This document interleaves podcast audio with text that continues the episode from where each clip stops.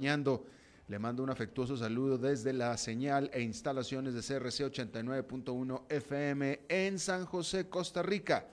Desde donde estamos transmitiendo para el mundo de habla hispana eh, a través de la señal de Facebook Live en la página de este programa a las 5 con Alberto Padilla, así como también en el formato de podcast en las principales plataformas. Para ello, Spotify, Apple Podcast, Google Podcast, etcétera, etcétera. Aquí en Costa Rica esta emisión, que sale en vivo en este momento a las 5 de la tarde, se repite todos los días a las 10 de la noche aquí en 89.1 FM. En esta ocasión tratando de controlar los incontrolables, el señor David Guerrero, el maestro limpio, y aquí la que ordena y manda, con lujo de desplantes despóticos, solo porque es la jefa, la señora Lisbeth Ulet, a cargo de la producción general de este programa. Bueno, déjeme comenzar eh, comentándole que eh, todo parece indicar que la recuperación o la recesión de la economía de Estados Unidos, que es casi la misma que la del mundo, y puede ser la recuperación o la recesión, es básicamente lo mismo, sería en la forma de una W.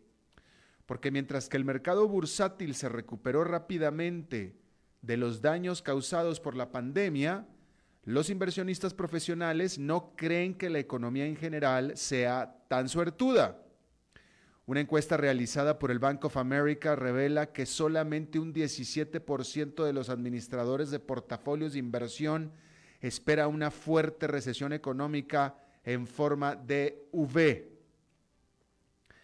Es decir, de bajada llega a un fondo y una recuperación rápida, una V pero casi el doble de ellos, un 31%, anticipa más bien una recuperación gradual en forma de U. Pero lo peor es que la mayoría, un 37% de los administradores de fondos, están de hecho pronosticando una recesión en forma de V o de W, en la que la economía vuelve a caer luego de un primer intento de recuperación. Señalar que los resultados de esta encuesta subrayan lo evidente, que es que el mercado accionario no es la economía. Wall Street estará volando por los cielos, pero al menos en esta ocasión no es un reflejo de lo que sucede o se espera que suceda en la economía en general.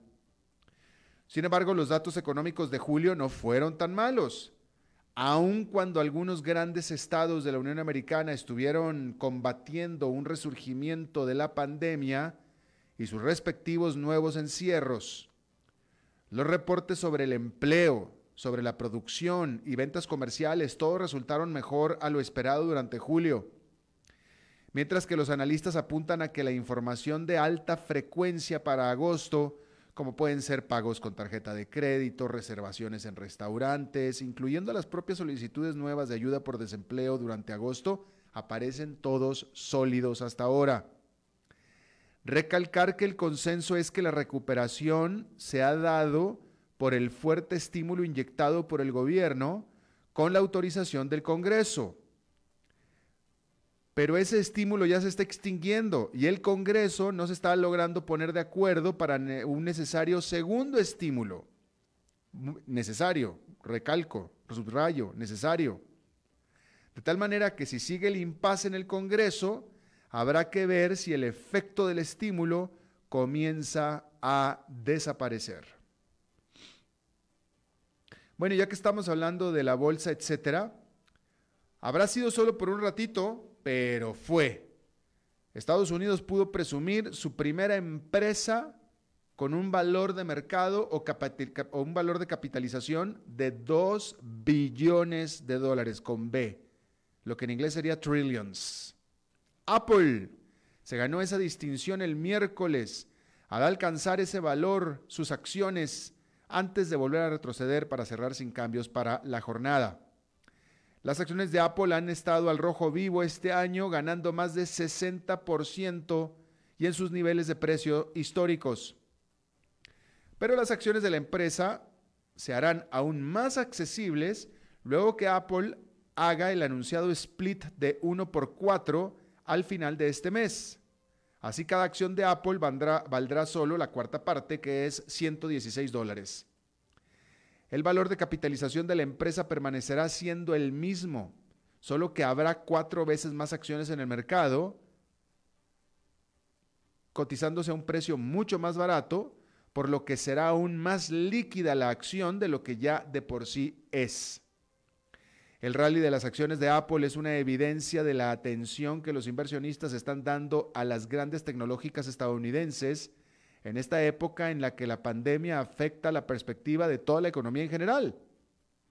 Apple tardó, escuche esto, Apple tardó toda su vida en alcanzar una evaluación de un billón de dólares, pero solamente poco más de dos años en duplicarse a dos billones de dólares por si usted tenía una duda de que el dinero llama dinero. Y luego de su nivel mínimo del año en marzo, es decir, el nivel mínimo de este año que alcanzó en marzo, le tomó a la acción solo cinco meses para duplicarse de valor. Pero hay otras dos compañeras de industria que están cerca de la marca de los 2 billones también, y son Amazon y Microsoft, ambas valuadas en alrededor de 1.600 billones de dólares. A ver, 1.600 millones de dólares. Google está también por arriba del un billón.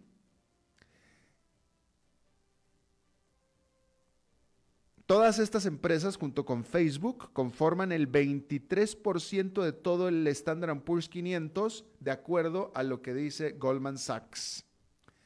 Mientras tanto, la primera y única otra empresa del mundo que llegó a valer 2 billones, la petrolera Saudi Aramco, ahora cayó a 1,8 billones con el desplome del precio de su único producto, que es el petróleo.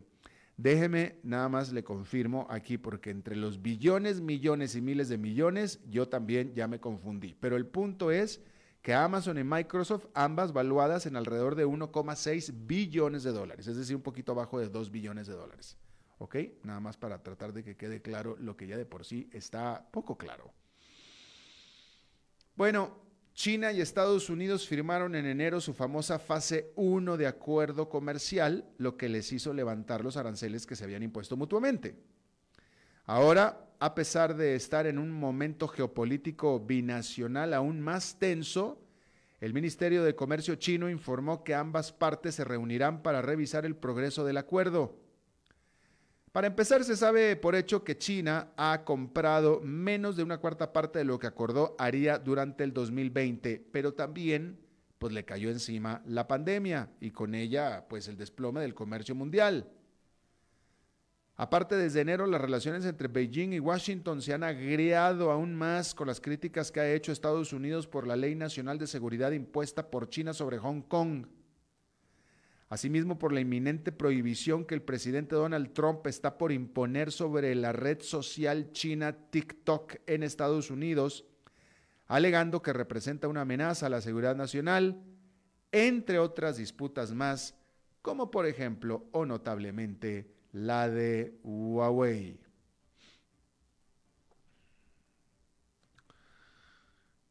Johnson Johnson, esta farmacéutica y también de productos de consumo, acordó comprar a la empresa de biotecnología Momenta por 6.500 millones de dólares, haciendo explotar las acciones de esta última en el mercado bursátil.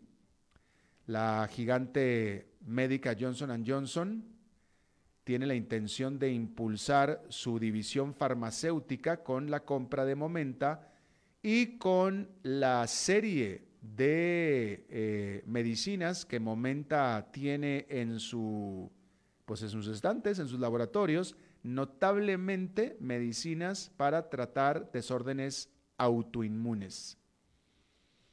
Probablemente hay una mejor palabra en, español, pero como la estoy leyendo en inglés no la conozco, pero así dice, desórdenes autoinmunes. No estoy seguro lo que quiera decir eso exactamente.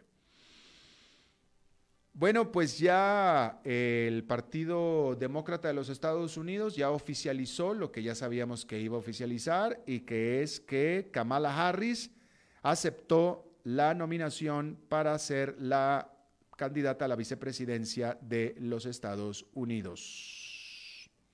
Se trata de la tercera mujer en ser eh, aspirante a la vicepresidencia de Estados Unidos. En todos los casos no ha llegado a la vicepresidencia. Eh, es la segunda del Partido Demócrata y es la primera que es mujer de color, mujer asiática también, porque es india, mitad india. Así es que tiene una serie de primeras.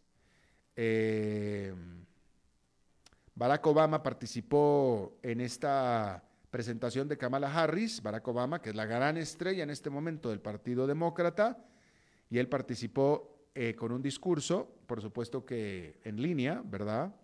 Y dijo sobre el presidente Donald Trump que ha demostrado estar dispuesto a destrozar la democracia de Estados Unidos. Eso fue lo que dijo Barack Obama de Donald Trump.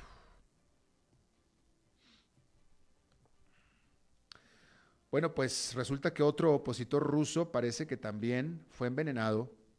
El muy popular líder de la oposición en Rusia, Alexei Navalny, de 44 años, está en estado de coma en un hospital de Siberia, luego que cayó gravemente enfermo a mitad de vuelo de regreso a Moscú, según informó un vocero de su grupo anticorrupción vía Twitter. El avión en el que viajaba el crítico del presidente Vladimir Putin tuvo que realizar un aterrizaje de emergencia para que recibiera atención médica. Su equipo asegura que Nalvani fue envenenado seguramente por medio de un té que tomó en el aeropuerto de Monsk antes de abordar el avión y del cual hay video de cámara de seguridad donde está él sentado disfrutando de su té. Y es que en la Rusia de Putin el, envenenamiento ha venido siendo como la manera favorita de fallecer de los opositores a su gobierno. En el caso de Nalbani, de 44 años, el gobierno no ha emitido declaración alguna todavía, pero sí lo ha encarcelado múltiples veces durante protestas en contra de Vladimir Putin. Bueno, este tipo de información que le voy a leer hasta me, no sé, me duele, pero hay que hacerlo porque, en fin. Canon, que se escribe con Q, quizá tal vez fuera Quanon, más, más correctamente. Quanon es un grupo en línea que ha hecho viral el apoyo a una teoría conspirativa que imagina un culto satánico de pedófilos y caníbales que quiere derrocar al presidente Donald Trump y del cual el propio FBI lo considera como una potencial amenaza terrorista doméstica a estos Quanon. Pero este es un grupo grande de gente que se cree este asunto, ¿eh? se lo cree, realmente se lo cree. Que hay un culto satánico de pedófilos y caníbales que quiere derrocar al presidente Donald Trump. Y que son, y, que, realmente tienen probabilidades de hacerlo. Bueno, pues este miércoles, respondiendo a una pregunta al respecto, Trump declaró que conoce muy poco del asunto, fuera de que él sabe que le cae bien él a sus miembros, a los miembros de este grupo. Pero fue más allá nunca perdiendo la oportunidad Trump de quedarse callado, porque esa nunca la pierde. Agregando que los miembros del movimiento son, y escuche lo que dijo, gente que ama a nuestro país, mientras reafirmó que él está salvando al mundo. Que esa parte es, ya la sabemos, ¿no? Muchos candidatos republicanos al Congreso apoyan a la teoría de Quanon, pero los líderes del partido republicano han tomado distancia de este disparatado cuento que ha sido ligado a violencia y por supuesto a racismo. Mientras tanto, Trump sigue manteniendo abierta la opción de disputar el resultado electoral en caso de que no gane. Que más que dejar abierta la opción, más bien yo, o sea, ya aseguró intrínsecamente que va a disputar los resultados. Bien, allá en Nueva York esta fue una jornada positiva eh, más porque regresaron ahora sí las ganancias generalizadas con el índice industrial Dow Jones subiendo 0,17%, el Nasdaq Composite ganando 1,06% y el Standard Poor's 500 con una ganancia de 0,32%. Déjeme le pregunto algo, ¿usted compraría acciones de Airbnb? Y si usted compra acciones de Airbnb, entonces comprará acciones de una empresa hotelera, o usted comprará acciones de Intercontinental, o de Hilton, o de Marriott, o tal vez acciones también de aerolíneas, ¿no? Usted compraría acciones de Delta Airlines o de, de United. No sé, le pregunto porque a pesar de estar atravesando los peores tiempos en su corta historia de vida, en los que la pandemia ha destrozado la industria del turismo y su mercado, Airbnb decidió ofrecer sus acciones en el mercado bursátil, esperando recaudar dinero de usted, de inversionistas, para continuar su expansión futura. La medida será, por supuesto, una prueba de fuego para el apetito de los inversionistas por llamativos nombres de la industria digital pero que sin embargo están atravesando por épocas de mucha incertidumbre. Airbnb el miércoles reveló que entregó ya la papelería confidencial a la Comisión del Mercado de Valores de los Estados Unidos para comenzar el proceso para una oferta pública inicial, el famoso IPO, con lo que la empresa estará pidiendo dinero al público en general, a los inversionistas, mientras sus propios ingresos en este momento son marginales.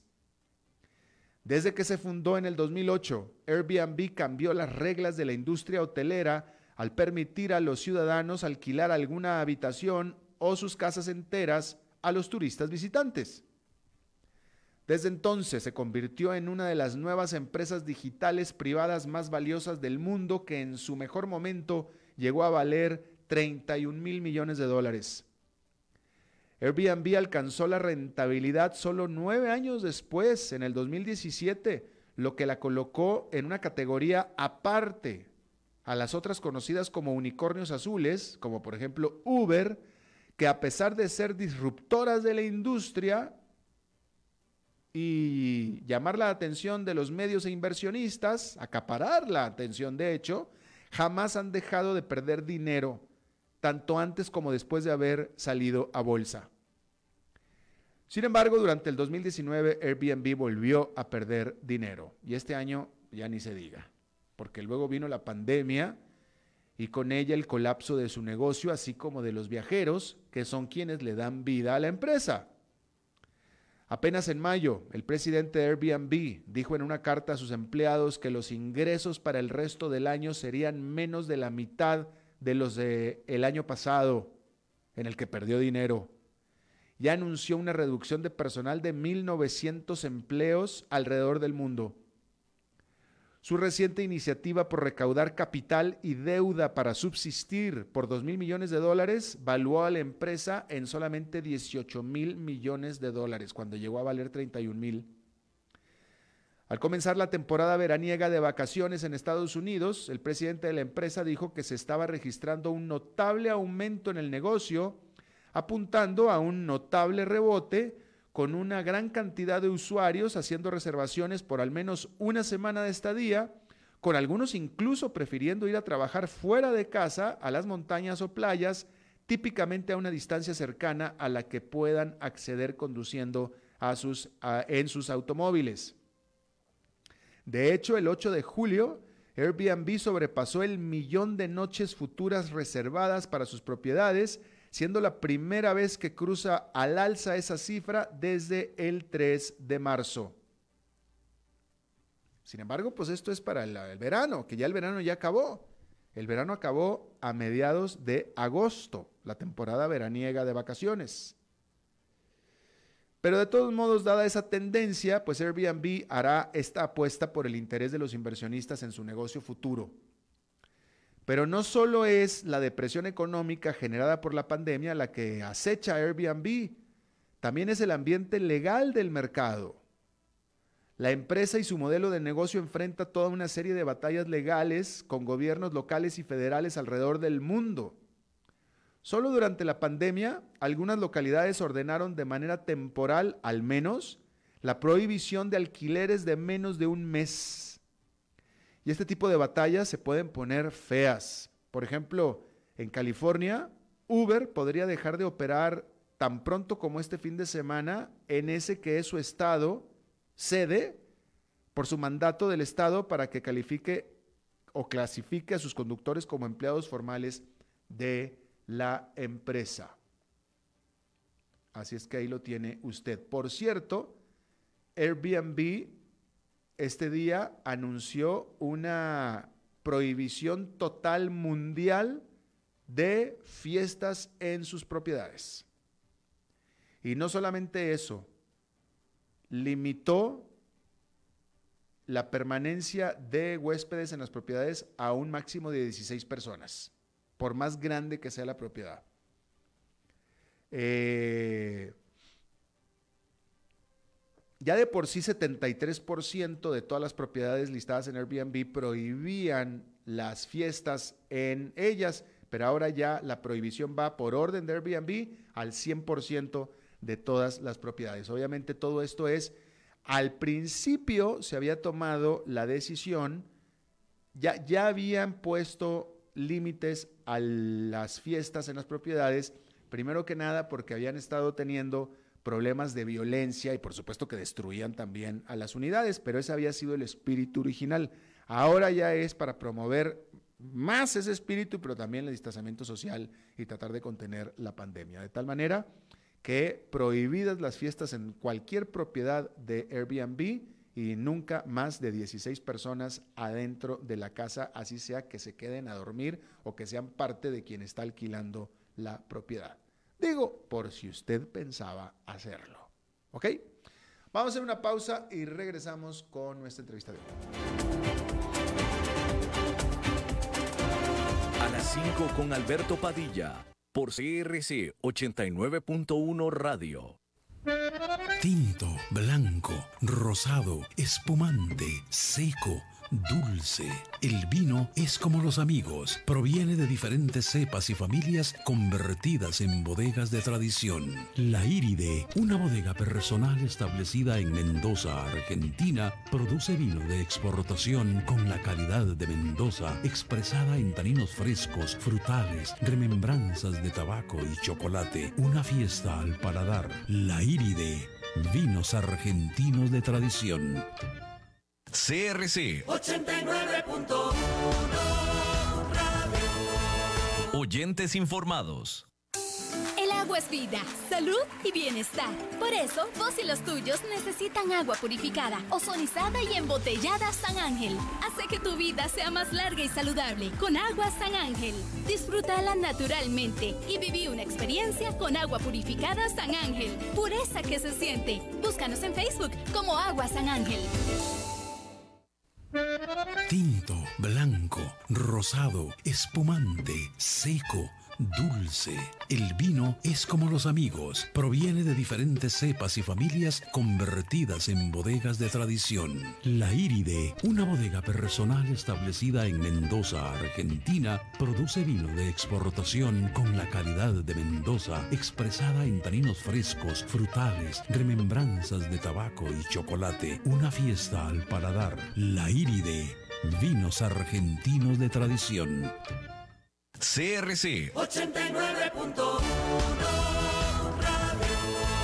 Oyentes informados. El agua es vida, salud y bienestar. Por eso, vos y los tuyos necesitan agua purificada, ozonizada y embotellada San Ángel. Hace que tu vida sea más larga y saludable con agua San Ángel.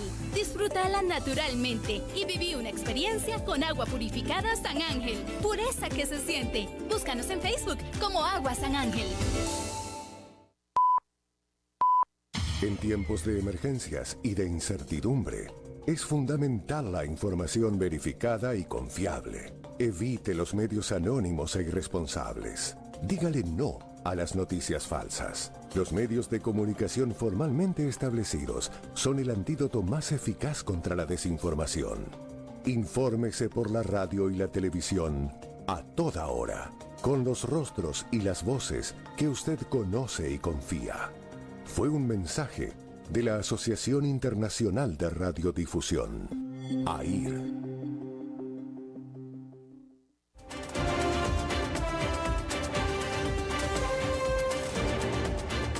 Seguimos escuchando a las 5 con Alberto Padilla. Bueno, es jueves y los jueves son definitivamente de Fernando Francia. Fernando, ¿cómo estás? Bueno, ya llevamos ininterrumpidamente varios meses de jueves, ¿no? Porque el año pasado fueron jueves, miércoles, viernes, en fin, pasé por toda la semana. Bueno, es que había una circunstancia que entonces era normal, eh, eh, prepandémica, que era que yo, que yo viajaba. Sí, sí, sí. Pero ya no viajo, ya no, ya, ya me cortaron, me cortaron las alas. Yo creo que disfrutaba más yo tus viajes que vos. Me cortaron las alas como a tantos, mi querido Fernando Francia, pero por eso ya eres el rey de los jueves, definitivamente. Eso y, y yo soy el rey de los jueves. Bueno. pues hoy, hoy un otro, otro lindo de estos lindos días de invierno, eh, nublado, cerrado. No se ven las montañas, fíjate, como, como pasan estas tardes sabrosas de de lo que llamamos invierno en Costa Rica, que en realidad pues es húmedo seco, ¿no? Lluvia o no lluvia, básicamente, pero todo el año primavera, básicamente. Exactamente, y como yo vivo en las montañas, no veo la ciudad también. así, así pasa, así pasa. Es mutuo el asunto. Así es. Yo quería hacer otra, otro, otra búsqueda de la no polarización, del entendimiento entre las personas hoy en, en esta columna. Hemos visto arder las redes estas semanas por la polémica entre el Instituto de Investigaciones Sociales y la Corporación FIFCO, por poner dos actores de esta discusión, que si unos mienten, que si otros mienten, que si unos defienden al Estado porque son funcionarios públicos, que si otros se defienden porque ocultan ganancias.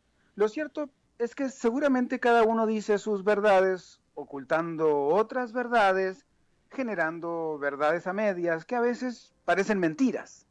¿Cómo es eso? Bueno, la crítica a los universitarios es que dicen que un holding no paga impuestos, aunque sea una empresa tenedora de acciones que no genera ganancias por sí misma.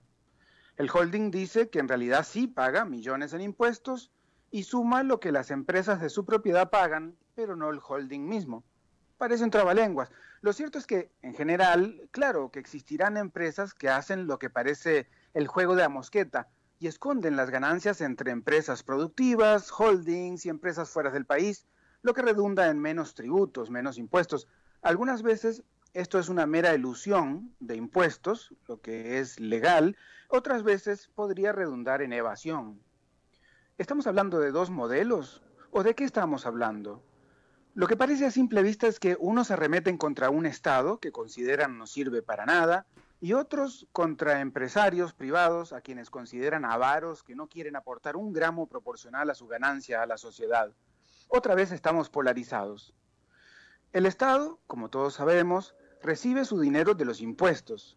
Los impuestos los paga la ciudadanía y los empresarios que generan ganancias. ¿Cómo se calculan esos impuestos? Bueno, de diversas maneras, según corresponda, porcentajes de compras, porcentajes de ganancias totales, montos específicos en bienes o montos en diversas actividades lucrativas. O sea que es la ciudadanía quien termina pagando esos impuestos, ya que el pago de esos impuestos de las empresas suelen estar considerados dentro del esquema de costos, por lo que son la base para decir cuánto cobrarnos a las personas por los bienes o servicios que les cobran. Todos pagamos impuestos, aunque algunos traten de eludirlos, o sea, generar menos ganancia para evitar pagar impuestos o abiertamente evadirlos, lo cual es delito. La empresa privada genera riqueza y de esa riqueza el Estado toma el porcentaje de los impuestos para hacer que la sociedad funcione. De ahí se pagan obras de infraestructura, de ahí se paga la educación, de ahí se paga la salud, de ahí el sistema penitenciario, por ejemplo, entre varias cosas. De ahí también se pagan muchas cosas que utilizamos todos los días. Hasta la posibilidad de que tengamos internet depende a veces de los postes que en algún momento colocó una entidad estatal con nuestros impuestos. Ahora, ¿de dónde toma la riqueza la empresa privada? Porque lo que dijimos recién fue de dónde toma la riqueza el Estado. ¿De dónde toma la riqueza la empresa privada? Pues genera bienes o servicios y recibe su pago por ello. ¿Por parte de quién? Pues finalmente de los consumidores. De nuevo es la ciudadanía, trabajadores y consumidores, que pagamos para que las empresas tengan sus ganancias, directa o indirectamente.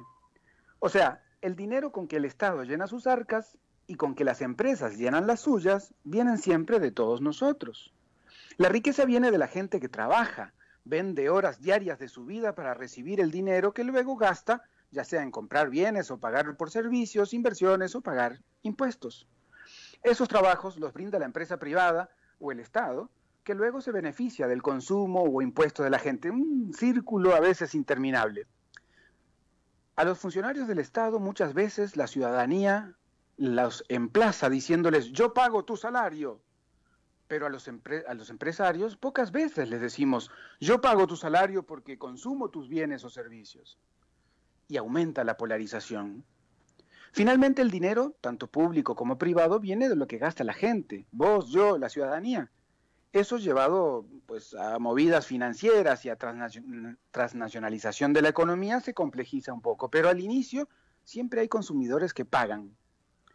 Por otro lado, sectores de la sociedad dicen que el dinero del Estado se invierte mal y que el Estado no cumple con las obligaciones por las que pide el dinero de los impuestos, pero Muchos de los que eso critican en algún momento fueron parte de esa administración del Estado que después critican. Paradójico, ¿no? ¿Podemos superar la dicotomía pública-privada como si unos fueran demonios despilfarradores y otros santos creadores de riqueza? ¿Podemos darnos cuenta de que necesitamos del Estado para que la sociedad funcione? Así como necesitamos de un sector empresarial responsable y serio, solidario. Y señalo las dos cosas porque contratar personal y pagar salarios mínimos y pagar impuestos no es un acto de gentileza ni de solidaridad, es un mínimo de responsabilidad del marco legal. Solidario es dar un paso más de ese mínimo. Al final todos tenemos que cuidar la ciudadanía, que es en definitiva quien mueve la economía. Si la ciudadanía está mal, las empresas quiebran, el Estado recibe menos dinero y todo va en pendiente al desastre. Si la ciudadanía está bien, las empresas facturan más y el Estado recibe más ingresos y la gente tiene trabajo. Que el Estado tiene que ser eficiente, es cierto. Que el Estado debe cuidar los recursos, es cierto. Que el Estado debe desterrar la corrupción, totalmente cierto. Que el sector privado tiene que detener la ilusión y la evasión que puede alcanzar hasta un 8% del PIB, es cierto. Que el sector privado debe colaborar con la sociedad que le da posibilidades de funcionar, es cierto. Que el sector privado es, en ocasiones, ojalá las menos, parte del proceso de corrupción, también es cierto, para bailar tango se necesitan dos. Es posible un Estado eficiente con inversión social, con inversión en infraestructura y con una planilla que le permita funcionar en todos sus aspectos y que aporte también a la dinamización de la economía. Es posible una empresa privada solidaria que colabore tanto con sus trabajadores como con sus consumidores y que también sea dinamizador de la economía y del propio Estado. Como sociedad estamos polarizados en muchos temas en los que no nos ponemos de acuerdo. No veo necesario polarizarnos también en este tema cuando todos debemos aportar. En medio de una pandemia y de un fuerte golpe a la sociedad por una enfermedad, es necesario que todos aportemos más. Muy bien explicado, eh, mi querido Fernando Francia. Eh, bastante bien explicado y muy buen punto el que haces. Eh, acotaría ya nada más una pequeña cosa que me parece que, le, que, necesita, así nada más que le, que le faltó y que es decir que en general las empresas, eh, vaya, efectivamente viven de los consumidores, pero a cambio de los consumidores reciben una, una satisfacción de una necesidad, es decir, la empresa produce algo que el consumidor necesita, ¿me explico? claro, claro, eh, exacto. Lo que pasa es que está mucho más claro ese, ese producto que el consumidor necesita. Es decir, yo necesito unos auriculares, voy, pago y lo recibo. Pero no pasa también que recibo eh, calles, eh, que recibo postes de electricidad, que recibo eh, un servicio judicial, por ejemplo, en donde también hay gente trabajando para que alguien vaya a la cárcel o alguien salga de la cárcel o, o, todo ese montón de cosas que hace el Estado que no, no vemos directamente. De acuerdo, de acuerdo, de acuerdo con eso. O sea que siempre hay al final una transacción de, necesito algo y lo recibo con, a cambio de dinero. Entonces al final eh, eh, esa es mi, preocupación, porque al final todos dependemos de, de quiénes, de vos, de yo, de la ciudadanía, de mí, de todos los que compramos cosas. Entonces, el Estado se debe a la ciudadanía y las empresas también se deben a sus consumidores. Claro, depende del tamaño, depende de dónde hagan sus negocios, en fin, se complejiza un poco, como dije, pero, pero al final y al cabo todos dependemos de los consumidores y de la ciudadanía. Es cierto, bien, buen punto. Y al final, ¿quién genera la riqueza? Pues la generamos nosotros con nuestro trabajo y pagando esos productos que, queremos comprar. Entonces, hay un, paralelismo interesante que no se dice mucho, no se habla mucho, no se explica mucho, eh, que es el Estado recibe los impuestos de la gente, las empresas y la gente, y las empresas reciben sus ganancias de la gente, de otras empresas y la gente. Al final siempre está la gente. Definitivamente. Por eso es bueno que los intelectuales expliquen las cosas, porque lo explican con una... Eh, eh, eh, no voy a decir, lo aterrizan definitivamente y, entonces por eso me gusta que, lo hayas tratado tú así. Mi querido Fernando Francia. Bueno, un gusto siempre estar en conversaciones. A ver si nos vemos pronto ahí en el, en el estudio, que me encanta estar por ahí. Mira que te llamé intelectual, ¿eh? Ah, pues, ni, lo vi, ni lo vi venir, o sea, no, no, no, no lo tomé personal, me pareció que estabas hablando de otro. Gracias, Fernando. Pura vida, un abrazo. Bien, vamos a hacer una pausa y ahora sí regresamos con nuestra entrevista de hoy. A las 5 con Alberto Padilla, por CRC 89.1 Radio. Tinto, blanco, rosado, espumante, seco dulce. El vino es como los amigos, proviene de diferentes cepas y familias convertidas en bodegas de tradición. La Iride, una bodega personal establecida en Mendoza, Argentina, produce vino de exportación con la calidad de Mendoza expresada en taninos frescos, frutales, remembranzas de tabaco y chocolate. Una fiesta al paladar. La Iride, vinos argentinos de tradición. CRC 89.1 Oyentes informados.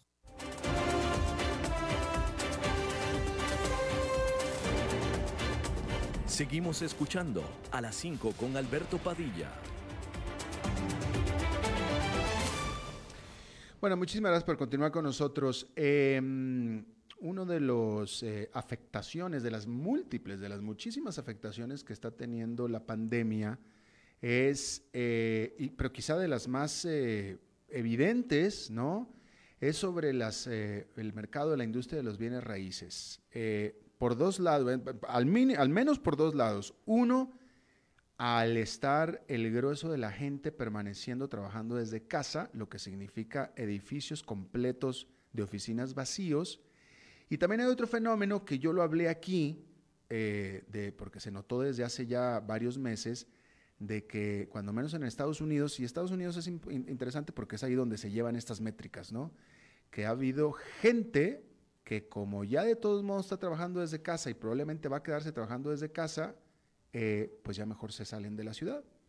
Eh, vivían en un departamento, en un condominio, pues bueno, a lo mejor se salen y se van a vivir fuera eh, buscando sobre todo el distanciamiento físico, que no lo tenían dentro de la ciudad. En lo que es un cambio de tendencia a las décadas y décadas que se estaba dando lo contrario, que era que la gente de fuera venía hacia los centros de la ciudad, ¿no? Le doy la bienvenida a Nicole Fishman. Ella es tica, pero vive, cuando menos gran parte del tiempo, o hasta antes de la pandemia, eh, en el noreste de Estados Unidos, en el área de Nueva York, y ella es, eh, se dedica a las bienes raíces, experta inmobiliaria. Nicole, muchísimas gracias por estar con nosotros. Hola Alberto, ¿cómo estás? Con gusto. Gracias. gracias a ustedes. Tú ahora, actualmente en este momento estás en Costa Rica, ¿no es cierto? Sí, sí, sí, me tuve que venir aquí por eh, la pandemia. Estaba con ocho meses de embarazo y tomamos la decisión de venir a tener a mi bebé aquí para tener un poquito más de ayuda y estar más tranquilos. Eh, pero ya la próxima semana me regreso. Ya llevo ocho años viviendo en Nueva York. Ah, ¿te regresas ya la próxima semana? si Dios quiere, sí. ¿Y cómo te vas a regresar? Ya, platícanos cómo te vas a regresar. Si todavía no hay vuelos a Costa Rica. Eh, de aquí para allá, sí, sí, sí. Eh, ¿Algún vuelo de repatriación de, United? Sí, sí, sí, es un vuelo de repatriación de United, exacto, vía Houston. Y, y, bueno, ya donde volvemos a, empezar un poco una vida nueva bueno, una nueva normalidad. Claro, definitivamente. Bueno, hablemos de esa nueva normalidad. Eh, Nueva York fue el epicentro de... Eh, Nueva York es importante porque Nueva York eh, es, es todo una... Pues también es el epicentro de las bienes raíces en, en el mundo, diría yo, ¿no? Este, y fue el epicentro de la pandemia al principio. Ya después la pandemia eh, voló hacia otros lares y ya Nueva York ya está como de salida. Pero sin embargo, y esta es la pregunta, gran parte de la población de Nueva York continúa trabajando desde casa, ¿no es cierto? Correcto. Sí, en este momento hay un 8% del workforce, de, la, de empleados en las oficinas en Nueva York. Solamente un 8%. Sí. Entonces eso quisiera decir entonces, tú no estás ahí, pero ya las banquetas, las calles de Nueva York, la Quinta Avenida, etcétera, ya no son lo vibrantes que antes eran entonces. No, no, no, es como una ciudad fantasma. O sea, todo lo que es Midtown, que es a donde se concentra la mayoría de las, de las oficinas, en este momento están operando o vacías o con mínimo de personas. Eh, todo lo que son bancos, eh, empresas grandes, bufetes legales, es decir, todo el mundo está trabajando desde la casa. Eh, entonces sí, las calles realmente están, están vacías. Y hasta donde tengo entendido, bueno, ya hablando propiamente de lo que es el destino de Nueva York, eh, eh, Broadway todavía sigue cerrado, ¿no es cierto? Sigue cerrado hasta el 2021, sí. Oh, wow, por el resto del año, qué impresionante. Bueno, ahora, dinos una cosa, eh, tú no estás aquí trabajando, tú viniste aquí a parir, literalmente, entonces no, no estoy... sí, sí, pero el negocio no para. Ah, bueno. Eh, eh, me, me, gustaría preguntarte, en este tiempo que llevas aquí en Costa Rica, aquí en Centroamérica, vaya, es que tú, eres experta allá porque allá es donde has estado ocho años, pero estando aquí, ¿qué es lo que has notado de la dinámica de las bienes raíces aquí en este país, en esta región? Uf, aquí sí que no te puedo decir nada porque honestamente no tengo ninguna experiencia. Ah, bueno, ves, te digo, y aparte la, la montamos en New York y te puedo hablar de todo lo que quieras en Nueva York. Eh, pero aquí no me atrevería a decir nada. Bien, bien, no, no, bien, eh, perfectísimo. Bueno, ahora háblanos qué es lo que vas a hacer tú, de qué manera va a cambiar tu actividad, tu, tu, tu práctica ahora que regreses a trabajar. A ver, yo lo que creo que habría que dividirlo primero en dos sectores. Primero lo que es renta, que es el sector que se ha visto más afectado porque han bajado muchísimo. No solo han bajado los precios, eh, sino que New York se ha caracterizado siempre por tener eh, muy poquita oferta para la cantidad de demanda, lo que ha como consecuencia creado que haya un vacancy rate de menos del 1%, es decir, los apartamentos no quedan vacíos. ¿Por qué? Porque siempre había gente, eh, estudiantes, jóvenes profesionales viniendo a la ciudad.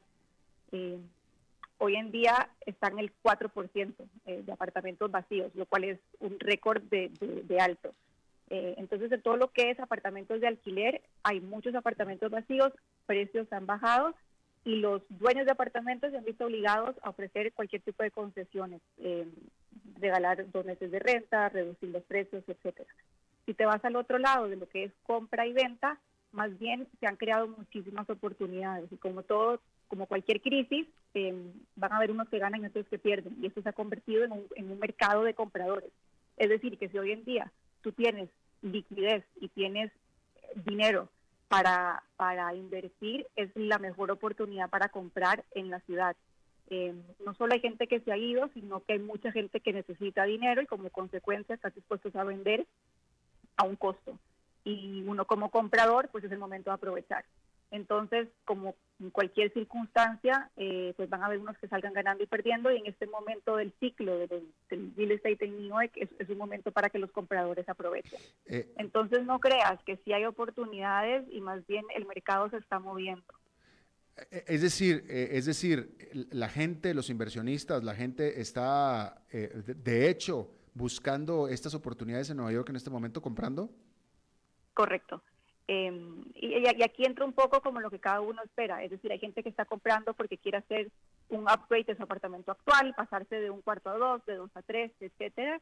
Eh, esta es la gente que vive en la ciudad. Tienes inversionistas que le están apostando a que New York siga siendo el mercado líquido que ha sido siempre. Em, y en general, digamos, eh, pues es, se han creado estas, estas ventanas de oportunidad que nosotros estamos aprovechando como corredores para eh, incentivar a nuestros clientes a que es el momento de comprar al que lo puede hacer en este eh, momento. ¿No piensas tú que los precios se van a abaratar todavía más en el futuro? Puede ser, y lo cual va a ser un reajuste. Es decir, los precios en New York siempre han estado inflados, eso es una realidad, es uno de los mercados más caros del mundo. Eh, yo no creo que eso cambie en comparación con otros. Si se van a ajustar estos, imagínate cómo se van a ajustar otros mercados que no sean tan lucrativos. Entonces, si se ponen en proporción, siempre van a seguir siendo eh, precios muy altos y, porcentajes, digamos, muy rentables. Eh, pero si hay un reajuste, a mí no me parece que sea necesariamente malo, simplemente va a ser la consecuencia de la crisis socioeconómica que estamos viviendo eh, y, es, digamos, un ajuste de la realidad. Yo creo que esto es un, ciclo donde en este momento los compradores tienen ventaja y vendrá el año siguiente a donde sea un mercado para vender que, es lo que ha pasado siempre en New York, ¿no? Que hay, hay ciclos para arriba y para abajo. Claro. Em, háblame del mercado de, de, bienes raíces comerciales, el mercado de oficinas, las, los edificios de oficinas. Fatal. Ahí sí que está muerto. Por dicha, eso no es lo que yo hago, em, porque la cantidad de locales vacíos es impresionante. Tienes oficinas, em, empresas, bancos que llenaban 10.000 personas, manzanas completas, eh, que están completamente vacíos. Ahora, en paralelo, tienes empresas como Facebook, como Amazon, que le están apostando a la ciudad. Eh, Amazon esta semana dijo que contrataban 2.000 empleados en York para el próximo año.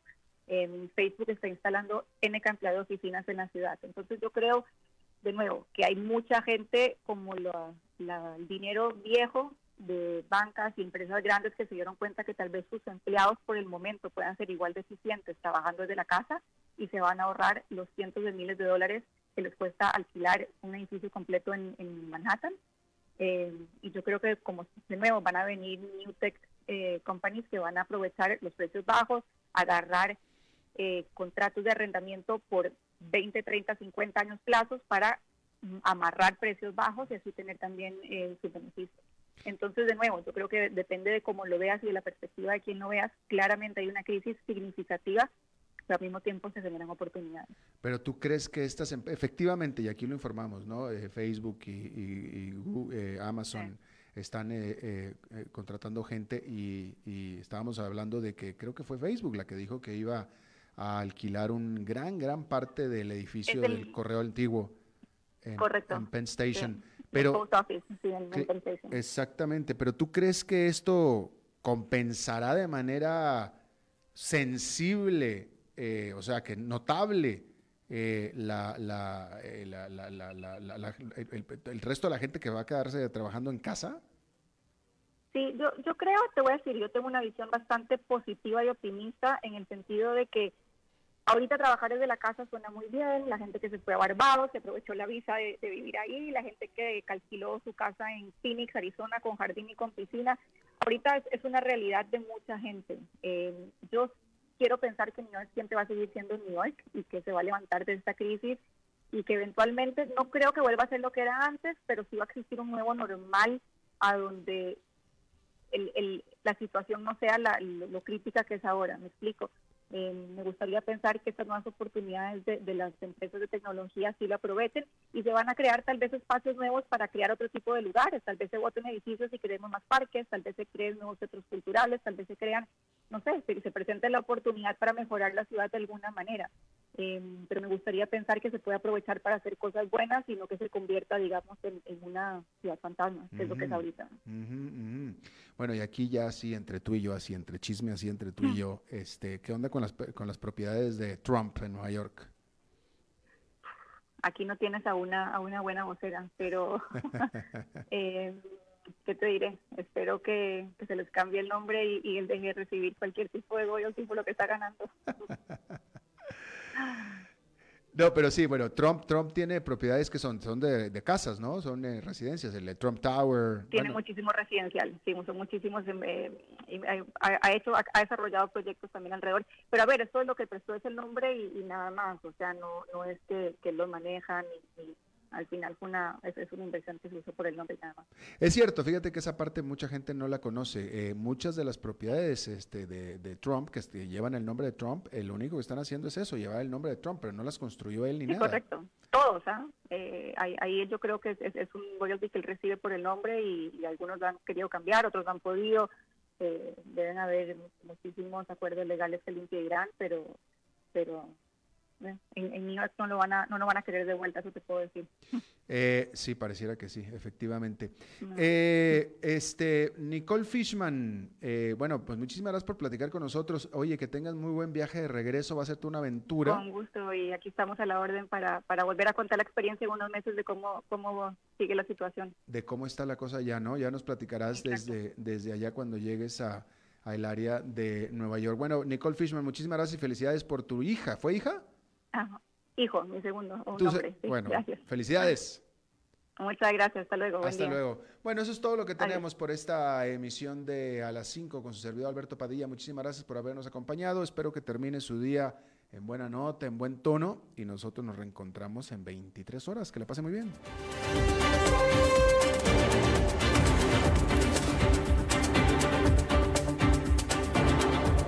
Concluye A las 5 con Alberto Padilla un programa diseñado con el objetivo de llevarte diariamente un tema de actualidad, acompañado siempre de reconocidos editorialistas, de lunes a viernes a las 5 de la tarde por CRC 89.1 Radio, a las 5 con Alberto Padilla.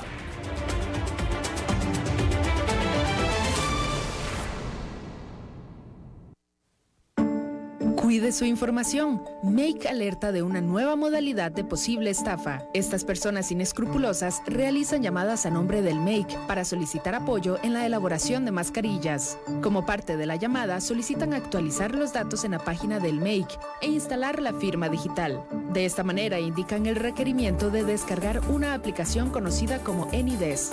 Con ella pueden acceder a su computadora y robar datos sensibles. Estas personas que se hacen pasar por funcionarios del Make también solicitan información para registro PYME, actualización de datos en SICOP o exoneración de impuestos. Esté alerta, ninguna institución le llamará para solicitar datos personales o de su empresa. En caso de que lo llamen y le genere duda, corte la llamada y llame de inmediato a la institución financiera con la que tenga operaciones. Si le solicitan descargar algún programa en su computadora, no lo haga o bien apague de inmediato su equipo. Si fue víctima, realice la denuncia respectiva ante el OIJ. Un mensaje del MAKE y esta emisora.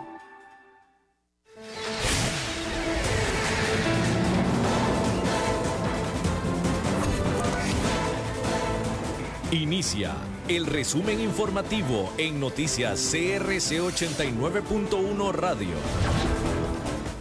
Hola, ¿qué tal? Son las 17 horas con 57 minutos y estos son nuestros titulares. Gobierno beta plan que exonera IVA al sector construcción por un año. Hacienda anuncia canje por 80 mil millones de colones. 666 casos nuevos de coronavirus este jueves y 12 fallecidos. La policía capturó a los líderes de una organización dedicada al tráfico e importación de drogas. En el mundo arrestan al ex asesor de Donald Trump por, fraude vinculado al muro en la frontera con México. En los deportes, el jugador Michael Barrantes volvió a las prácticas con el Deportivo Saprissa. Gobierno. El presidente Carlos Alvarado vetará parcialmente el proyecto de ley que pretende exonerar al sector construcción de pagar el impuesto sobre el valor agregado por un año más así lo comunicaron desde el Ministerio de Hacienda, pues argumentan que la redacción actual del expediente perjudica el costo de 130 mil obras de construcción vigentes en estos momentos. El plan estipula que el sector construcción no pagará IVA durante un año y a partir del 1 de julio del 2021 cancelará una tarifa reducida del IVA del 4%, a partir del 1 de julio del 2022 pagará el 8% y para el 1 de julio de 2023 la tarifa a cobrar será del 13%, como en el resto de las actividades económicas no exceptuadas en la Ley de Fortalecimiento de las Finanzas Públicas. La economía. El Ministerio de Hacienda canjeará 80 mil millones de colones de deuda, según indicaron en un eh, comunicado. Esos títulos de deuda tenían un vencimiento en los años 2020, 21 y 22, de acuerdo con los registros de la Dirección de Crédito Público de Hacienda. Del total de títulos canjeados, dos terceras partes corresponden a vencimientos del 2021. El ministro de Hacienda, Elian Villegas, comunicó que 11 puestos de bolsa participaron en este canje de deuda, el cual se oficializó este jueves 20 de agosto. Villegas adelantó que el próximo mes la cartera gestionará otro cambio en las condiciones de la deuda pública con títulos próximos a vencer. Salud.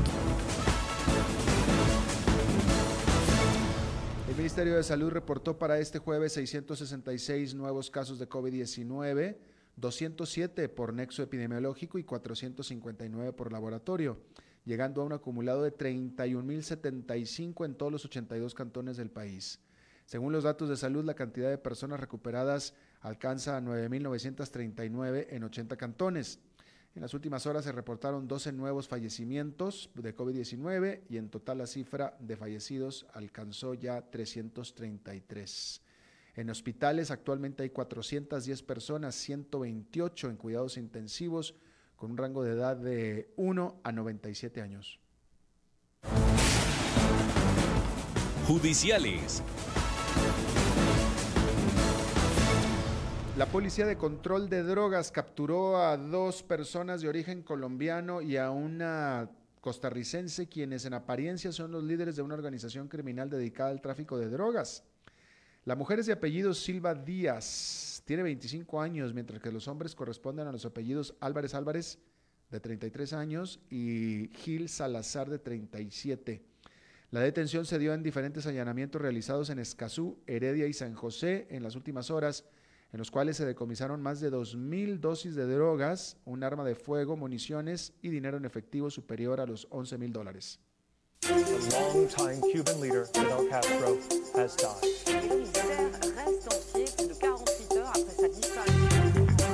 Internacionales. El polémico ex asesor del presidente de Estados Unidos, Donald Trump, Steve Bannon, fue detenido este jueves y acusado de defraudar cientos de miles de dólares en donaciones a una campaña para construir el muro de la frontera con México prometido por Trump. Junto a Bannon fueron arrestadas e imputadas otras tres personas por su papel en un supuesto fraude en torno a la iniciativa Nosotros construimos el muro, que recaudó unos 25 millones de dólares para levantar la obra de forma privada, según las autoridades. El inspector Philip Bartlett destacó que no solo mintieron a los donantes, también armaron un esquema para esconder el desvío al crear facturas falsas y cuentas para lavar dinero y ocultar sus crímenes. La pasión de los deportes en noticias CRC 89.1 Radio. El futbolista Michael Barrantes regresó hoy a los entrenamientos con el Deportivo Saprissa luego de cumplir aislamiento por 20 días debido a que tuvo contacto directo con una persona positiva con COVID-19.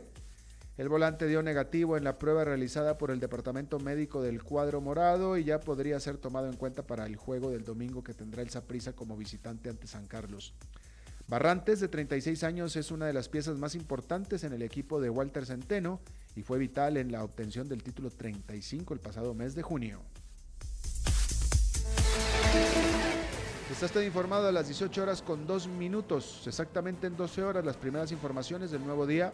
No se vaya porque está empezando ya el programa de Contacto Deportivo. Lo saluda Alberto Padilla. Que tenga buenas noches.